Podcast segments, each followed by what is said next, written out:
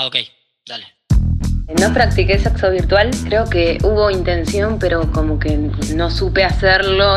En esta cuarentena empecé a mandar fotos, pero nada de sexo virtual, porque no me cabe. No he practicado sexo virtual, he roto la cuarentena por sexo. Hace 80 días que no la pongo por culpa de la cuarentena. Lo considero una gran herramienta para todo más ahora en cuarentena. Todo lo que ayude es bienvenido y yo sí lo he hecho. No, boludo, el sexo virtual es una paja. Sí, señor, correcto. Felicitaciones. Es una fiebre. Fin del podcast.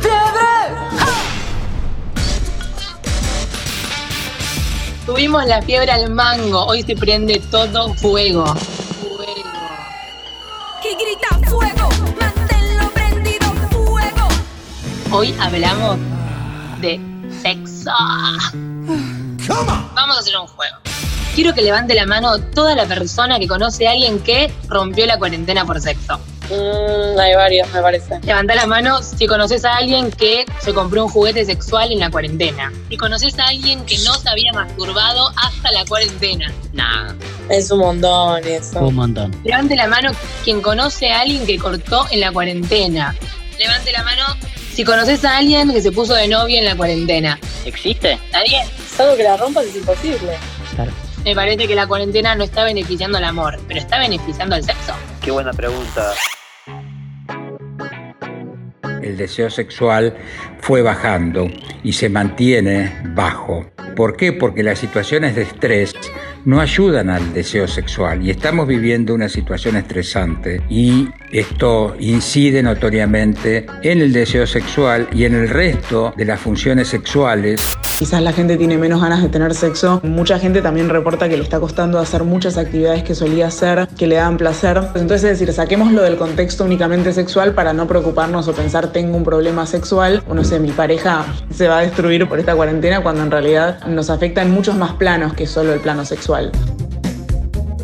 Escuchábamos a los sexólogos Walter Guedín y Marcela Colia que nos decían que es normal que nos pase esto. Ya tenemos un montón de exigencias, como quedarnos en casa. Si no tenemos ganas, no tenemos ganas, ¿qué les parece? La verdad comparto, ya hay un montón de cosas que se vinieron encima y que vinieron a complicar nuestra vida en esta pandemia. Encima el mundo está para atrás. Encima querés que yo tenga la libido como se debe. Por favor. Por eso. Pero a no todos les pasa.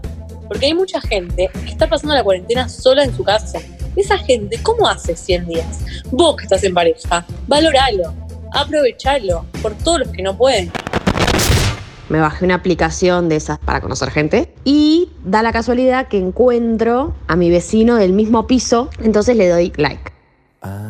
Me devuelve el like, empezamos a charlar y yo le conté que era su vecina, él no lo podía creer. Y hubo un par de situaciones medio que quedé como una psicótica.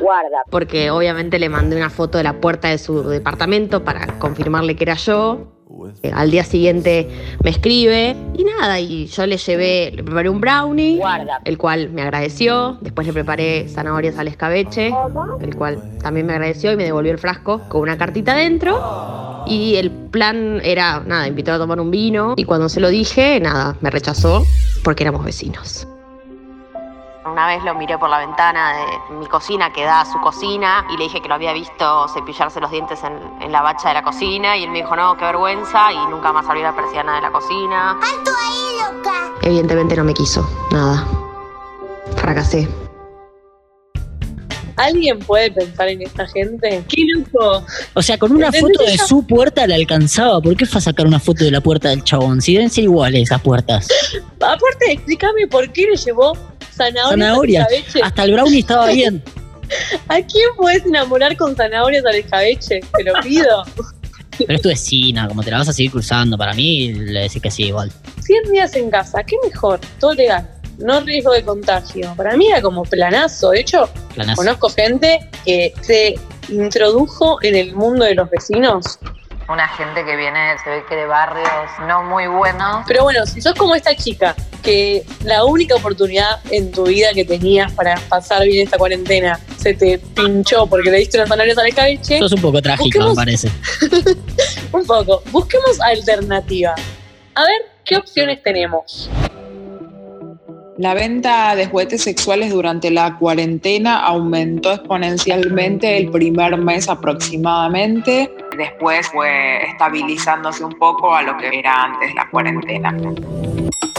Bueno, evidentemente no todo está yendo para atrás, no todo está yendo tan mal en esta cuarentena porque algunas personas han encontrado alguna que otra forma de pasar el rato en soledad. Bueno, yo tengo una amiga que me contó algo que creo que nos va a hacer reír un rato. A ver. Resulta que ella y otra amiga tenían ganas de aumentar su placer, entonces empezaron a googlear dónde comprarse un juguete sexual, un vibrador. Googlearon, googlearon, googlearon, cerrado, cerrado, cerrado.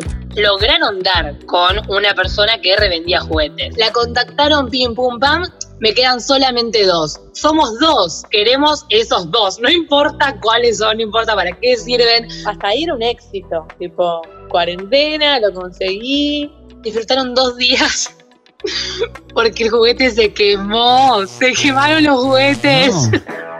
Si te pasa esto, Francesca Niecci nos explicaba cómo hacer para no caer en la rutina.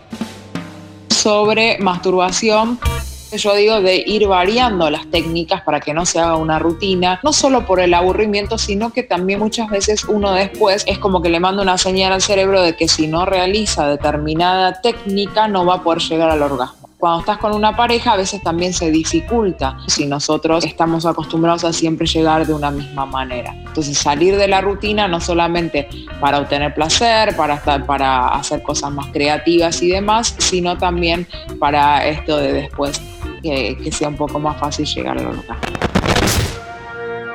Y en este escenario, herramientas que, que hoy tenemos disponibles como las videollamadas, el sexo virtual, el sexing, pueden ser una buena alternativa. Uno de los beneficios, creo yo, que, que, tiene el sexo virtual para las personas que nunca lo hicieron, nunca se animaron, es que nos obliga a ponernos en contacto con lo que nos gusta, ¿no? A pensar en qué me gusta, qué me gustaría que pase. Y no solo tengo que pensarlo, sentirlo, sentirme caliente al respecto, sino que lo tengo que bajar, tengo que escribirlo y tengo que poner send, tengo que mandárselo a la otra persona. Ahora habla. Te mando un beso. No tenés internet. Al peso, ¿Y esto qué? No tenés internet, a ver si lo manda. Ahí escuchábamos a Marcela Colia. Quiero plantear un debate mini. Mandarle la misma foto a dos personas es infidelidad, ¿vale? Recontra vale como vale tener listo y preparado en la galería. ¡No!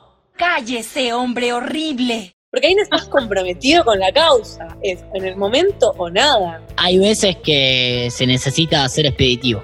Si vos tenés una relación monogámica y ahora cambiás el ir a garchar con otro por mandarle una foto, entonces sí es infidelidad. Pero si vos estás soltero y le mandas a cinco la misma foto, para mí no hay infidelidad. Depende del contrato que tengas con otra persona. A mí me da un poco de tristeza pensar que la persona que me está mandando una foto a mí, que en el mismo momento ponga reenviar ti, ti, ti, toda la lista de mis contactos. Eso me pone un poco. ¿Qué quieren que les diga? Ante el pedido de una foto o ante la necesidad de dar el primer paso, vale una ya estipulada y ya arreglada y que te guste y que quizás ya se la mandaste a otra persona. Una vez que empezaste, bueno, encará con esa. Igual el que no mandó la misma foto a dos personas, que tire la primera piedra, nadie está salvado. Bueno.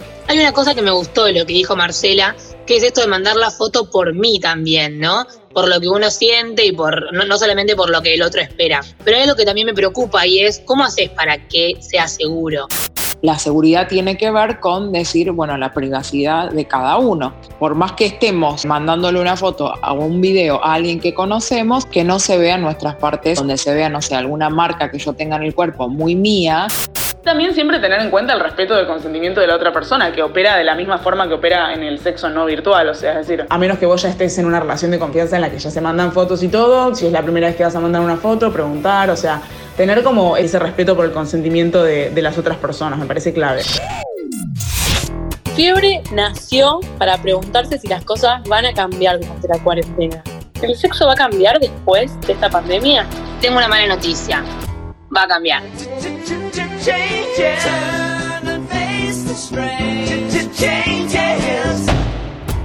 Yo no sé si tanto sexual, pero más sí en la parte social, o sea, la parte de cómo se gestiona un encuentro.